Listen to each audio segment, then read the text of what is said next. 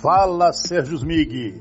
O podcast dos servidores da Justiça de Minas Gerais. Olá, trabalhador e trabalhadora do Tribunal de Justiça de Minas Gerais. Está no ar mais uma edição do Fala Sérgio Smig, sempre com notícias e comentários do seu interesse. Os assuntos são propostos por associados e o podcast é produzido pelo setor de comunicação do Sejusmig. O destaque do episódio de hoje é a situação das pessoas com deficiência no Tribunal de Justiça de Minas Gerais. Conversamos com um servidor que conta pra gente o que precisa ser feito para garantir o direito dessas pessoas a uma melhor condição de trabalho. E tem muito mais: novidades do plano de saúde, convênios e um resumo das lutas do mês. Você não vai perder, não é mesmo? Começa agora o podcast dos servidores da Justiça de Minas Gerais.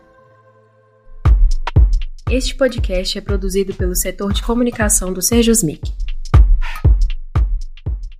Melhores condições de trabalho para magistrados e servidores com deficiência, necessidades especiais ou doença grave, bem como aos pais ou responsáveis por dependentes na mesma condição. Esse assunto foi abordado em uma resolução do Tribunal de Justiça, publicada no dia 17 de maio. Os servidores contemplados pela Resolução número 1000 têm direito a uma designação provisória para atividade fora da comarca em que estiverem lotados. O objetivo é facilitar a proximidade com o local de residência. Outra condição dada a esses trabalhadores é a jornada especial. Além disso, os beneficiários da resolução vão poder exercer o teletrabalho sem acréscimo de produtividade.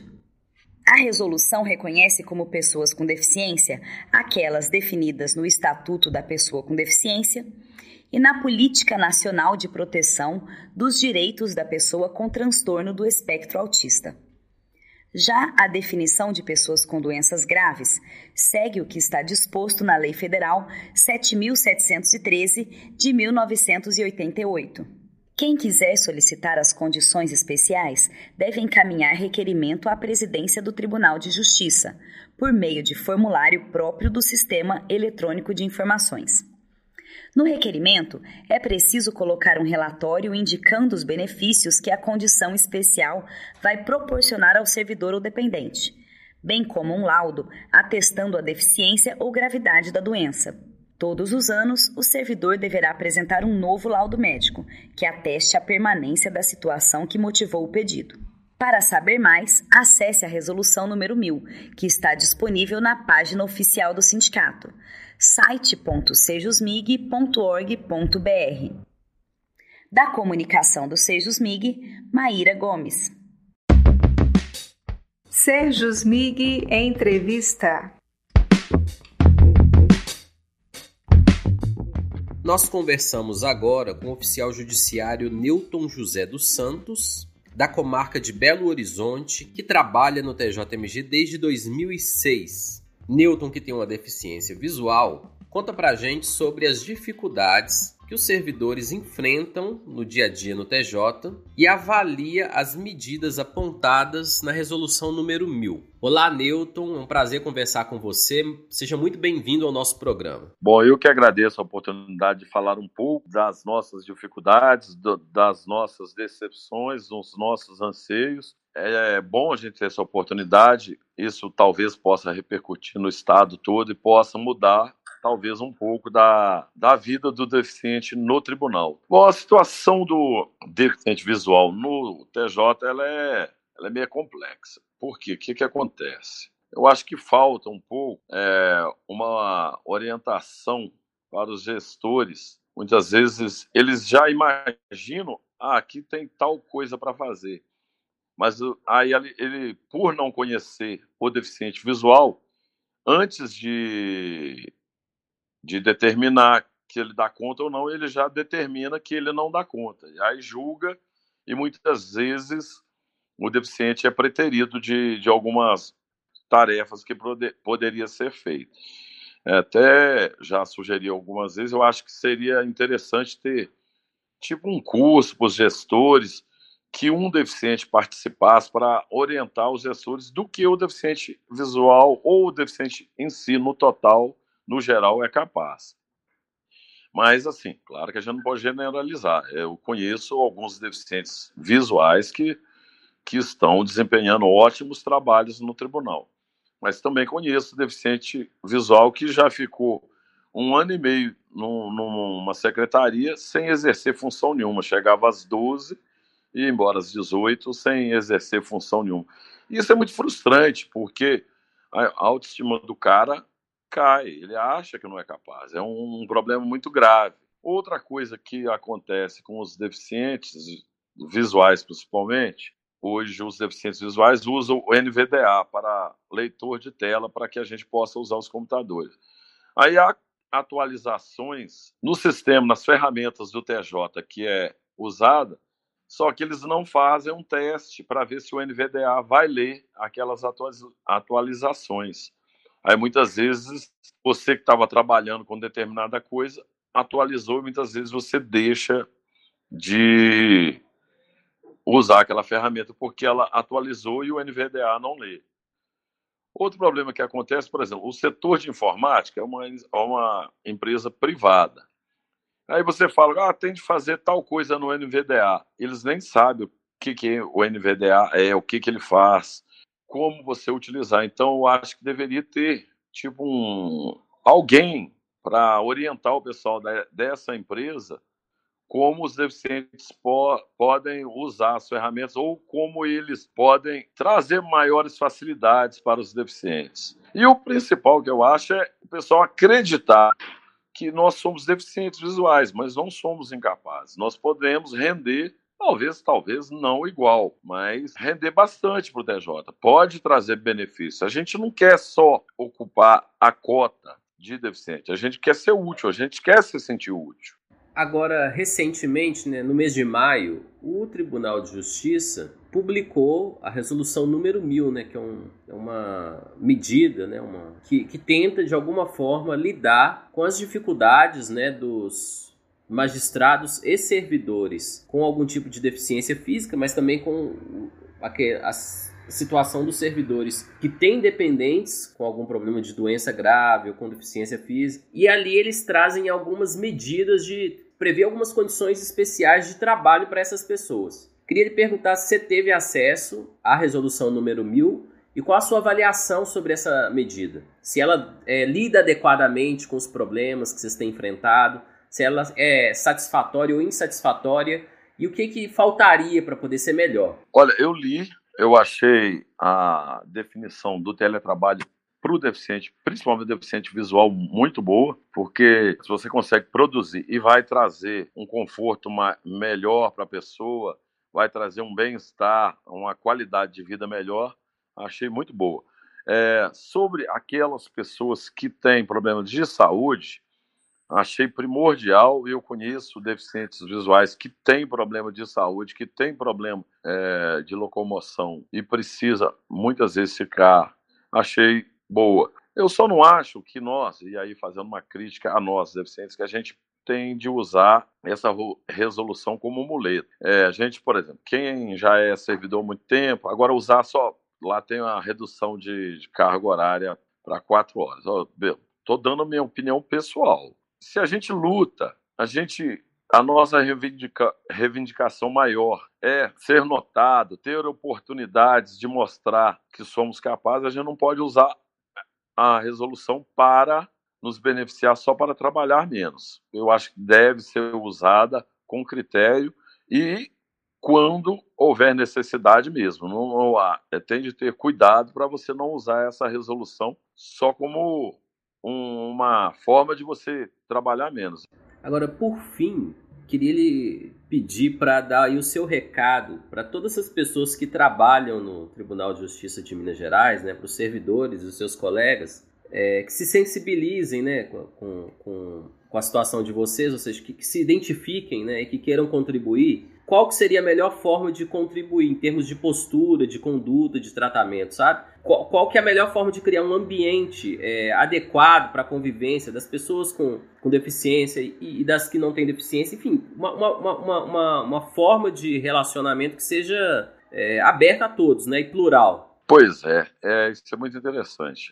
As pessoas que convivem, e a gente entende, porque nós somos exceções, nós somos no, no universo de pessoas sem deficiência, nós somos exceções, nós somos poucos. Então, eu acho que as pessoas têm, é, se puderem, tentar tratar os deficientes com as suas limitações, principalmente nós que não temos vis é, a visão, temos essa dificuldade, outros que são deficientes físicos têm as suas dificuldades, mas que você trate a pessoa com essa limitação da falta de visão ou de, de mobilidade ou de audição, mas que dê essas pessoas a oportunidade de mostrar o que ela é capaz. Porque para o deficiente não tem coisa melhor. Ele, não, ele se sente muito útil, se sente uma pessoa integrada quando ele tem a oportunidade de mostrar o que ele é capaz. Então não julgue o deficiente antes de você conviver com ele, antes de você saber do que ele é capaz.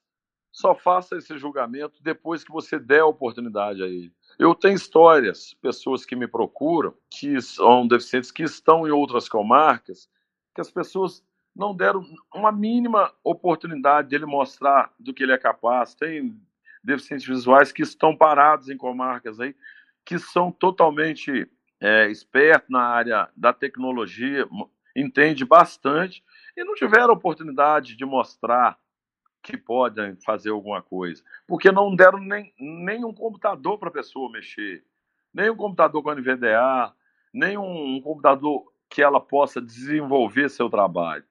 Então, que as pessoas deem uma oportunidade para esses deficientes, porque é só assim que ele vai mostrar que ele é capaz. Perfeito. É, nós conversamos com o Newton José dos Santos, que é oficial judiciário na comarca de Belo Horizonte, abordando aí as questões sobre a resolução número 1000 e a situação dos trabalhadores com algum tipo de necessidade especial, de deficiência física, no Tribunal de Justiça de Minas Gerais. Se você quiser continuar informado sobre as ações do sindicato, tirar dúvidas ou mandar sugestões, acesse a nossa página site.sejusmig.org.br. E no Facebook, Instagram, Twitter ou YouTube, basta procurar por Sejus Mig e seguir.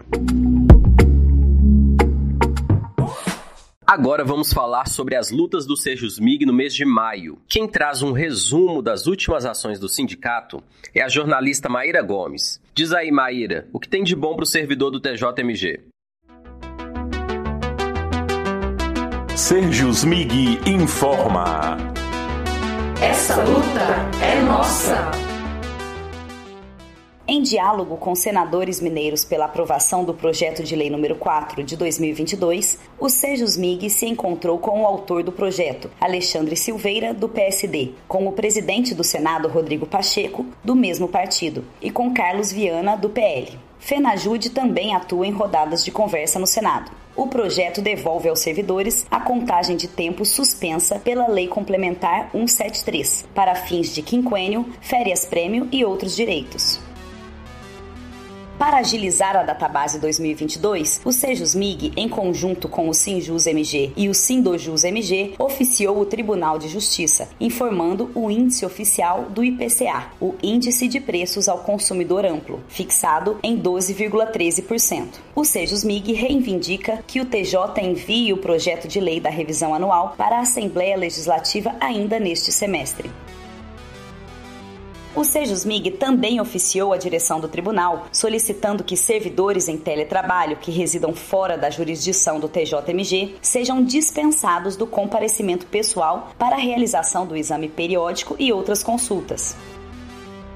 Quer saber mais? Acesse a página oficial do sindicato, site.sejusmig.org.br.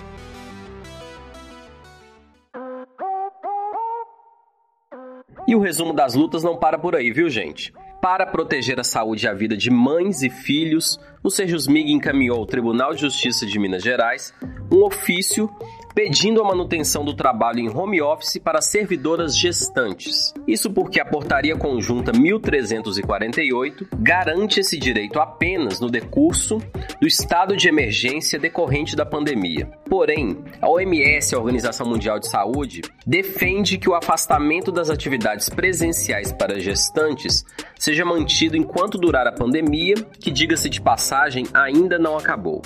Em outra iniciativa, o sindicato solicitou ao tribunal o pagamento do auxílio saúde a pensionistas. Embora a Lei Complementar 23.173 de 2018 reconheça esse direito a ativos, aposentados e pensionistas, a Portaria 4.448 de 2019, que regulamenta o pagamento do auxílio saúde no TJ, não faz menção aos pensionistas que não estão recebendo o benefício.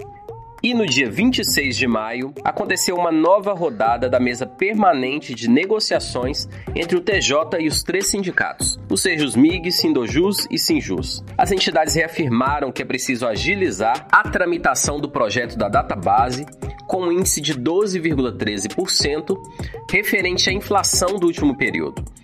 Outra pauta foi a defesa do concurso público. A publicação do edital está prevista para junho.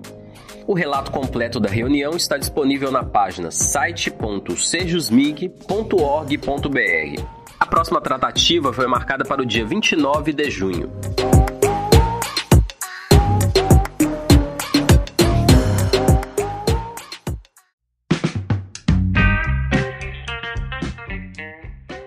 Servidores! Aqui é a Carla, jornalista do Serjusmig. O sindicato oferece diversos benefícios aos filiados, incluindo convênios com segmentos do comércio.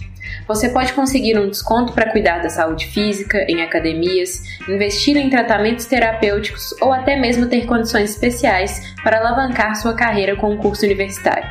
Alguns convênios estão em comarcas específicas e outros, como a farmácia indiana, estão em várias regiões. Visite a área de convênios no site do Sejusmig e pesquise por área ou por categoria. Não conseguiu achar o que queria?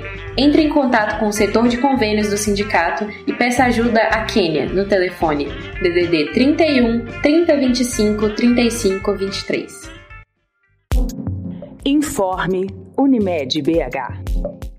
Olá, servidores e servidoras do Poder Judiciário de Minas Gerais. Eu sou Maíra Gomes, da Comunicação do Sejus MIG. Hoje eu trago uma oferta muito especial para vocês. Estou com Iana Lopes, funcionária do Sejus MIG, do setor de plano de saúde. Ela está apresentando para nós uma campanha de adesão ao plano Unimed BH, oferecido pelo Sejus MIG, com condições especiais de carência. Boa tarde, Ana. Olá, boa tarde, Maíra e todos que nos ouvem. Não não percam essa oportunidade. A promoção com condições especiais de carência, ela foi prorrogada. Olha só, é a sua chance de vir fazer o plano conosco. E qual o novo prazo, Iana? 20 de junho para recebimento da documentação. Explica para nós qual a principal oferta dessa campanha. Condições especiais para quem não vende um plano de saúde, haverá isenções, assim como também para quem é oriundo de um plano regulamentado pela ANS que esteja ativo, seguindo todas as regras. É promoção para não perder. Como eu posso saber quais serão as minhas condições de carência? Ao fazer o contato conosco, preencher toda a documentação e apresentar ou não a carta de carência, esta análise será feita pela Unimed BH. Mas de qualquer forma, você será beneficiado. As condições são realmente especiais. Faça contato conosco no setor site.sejusmig.org.br ou pelos telefones 031 3025 3536, 3025 3502 ou 3025 3503, onde é possível obter mais informações ou sanar as suas dúvidas. É isso mesmo, Iana? Sim, eu Rose, Fátima, estaremos ali à disposição para atendê-los, tirar dúvidas. Lembrando que nosso plano tem a cobertura em todo o estado de Minas Gerais, com urgência e emergência nacional. Temos também um opcional, que é o plano odontológico através da Unimed Odonto. Este é nacional. Neste momento, há condição especial também para o plano odontológico. Nos procure, será muito bom falar com você. Fica o convite, pessoal. Não percam a oportunidade. É isso aí. Aguardo vocês. Muito obrigada pela oportunidade de divulgar essa boa nova. Eu que agradeço, Iana, a sua participação e toda a equipe do setor de plano de saúde, sempre à disposição dos nossos servidores e servidoras associados. Até a próxima, pessoal. Informe Unimed BH.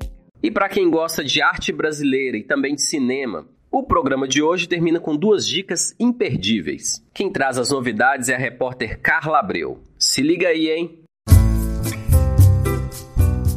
Dica Cultural Sérgio Smig.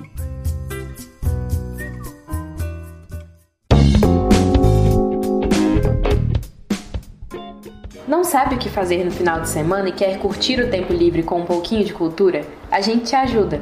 A arte brasileira precisa ser valorizada e a exposição Coleção Brasileira, disponível no CCBB, o Centro Cultural Banco do Brasil, apresenta 108 obras incríveis de artistas nacionais. Dividida em três partes, arte brasileira, arte mineira e arte popular, é possível apreciar obras de diversos autores. Se você prefere cinema, pode prestigiar os brasileiros em dois filmes em cartaz no Cine Belas Artes. Medida provisória marca a estreia de Lázaro Ramos como diretor e traz uma mistura de ficção científica e drama com temática sobre a escravidão. Já o recém-lançado Pureza apresenta Dira Paz em uma situação dramática, procurando um filho desaparecido na Amazônia.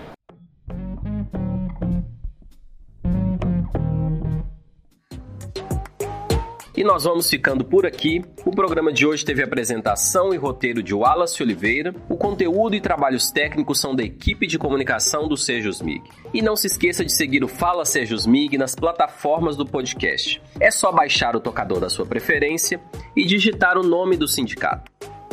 Da comunicação do Sejus MIG, Wallace Oliveira.